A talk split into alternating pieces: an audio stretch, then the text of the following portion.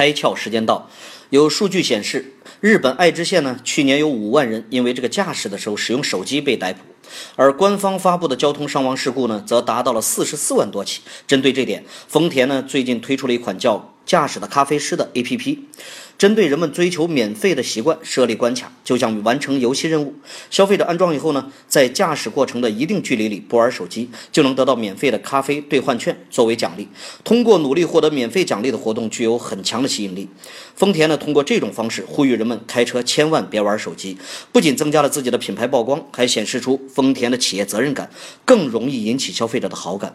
互联网时代啊，我们说谁发现了社会问题，谁就找到了商业机会。只有从消费者角度出发，为其切身利益着想的企业，才能获得消费者的关注与好感。今天你开窍了吗？更多节目，请扫描封面二维码，关注公众号“开窍”，和更多小伙伴一起来听故事、开脑洞。